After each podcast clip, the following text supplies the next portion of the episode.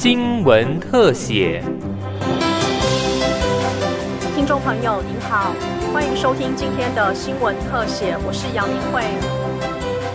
极端气候冲击全球，世界各国正力拼二零五零净零排放目标。迈向净零排放，不只是善尽环境中的社会责任，更是未来全球经贸永续发展重要的方向。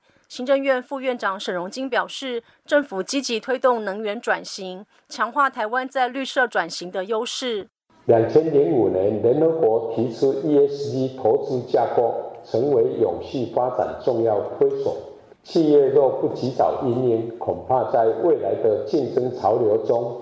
为法规、市场或供应链所排挤或淘汰。近年政府积极推动能源转型，也吸引许多国际大厂加码投资台湾，更引入更多创新科技跟研发的合作，进一步强化台湾在绿色转型的优势。政府将积极协助企业掌握智慧化、电动化。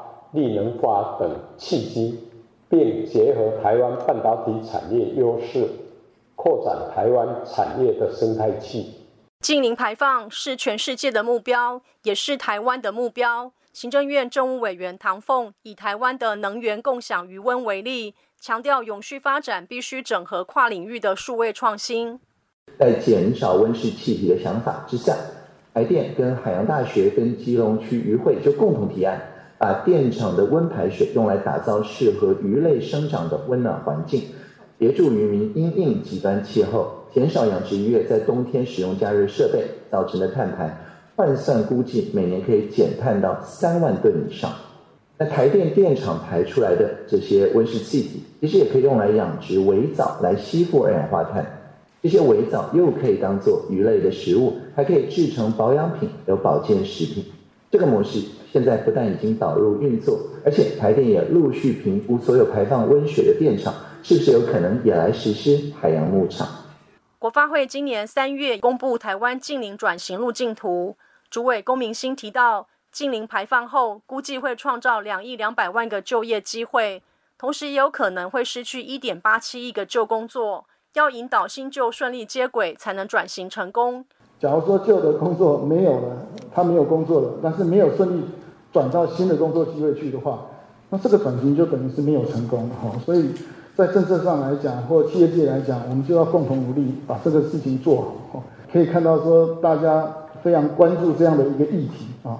那怎么样呃把它变成不单单只是一个环保的信念而已哈，而且把它真正的变证成一个啊产业来推动，而创造的附加价值来做哈。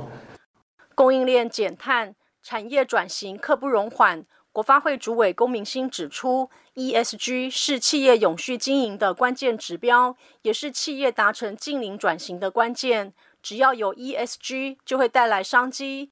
如果按照统计上来讲的话，哈，到去年呃七月为止，哈，这个高盛他们有估计，就是说这个证券的基金，哈，这个募资的部分，哈，总共大概是呃六千五百亿，其中超过。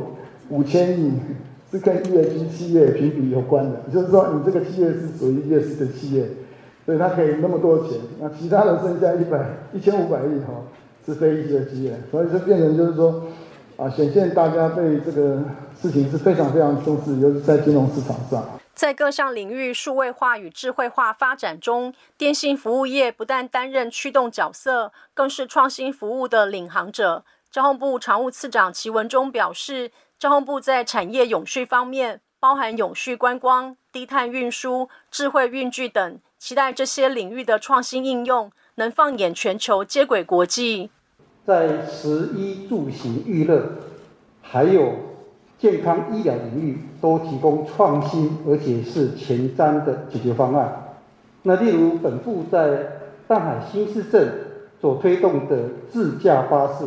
那就是用五 G 的一个智慧场域为基础，结合车联网的 AI 相关技术，那技术整合蜂巢式的车间通讯、自驾车，还有路侧的感测设备、云端的监控平台，提供了一个公共运输的接驳服务。那其实电信服务也是支援地方政府去导入各项智慧城市应用的重要一环，包括了智慧观光、智慧农业、智慧防汛等等服务，这些都是为 ESG 的实践能够更跨进一步。后疫情时代的绿色经济驱动全球市场。行政院强调，政府将积极协助企业掌握智慧化、电动化、绿能化等契机，持续以务实的做法，从法规环境面协助企业因应节能减碳带来的挑战，站稳全球供应链的关键角色。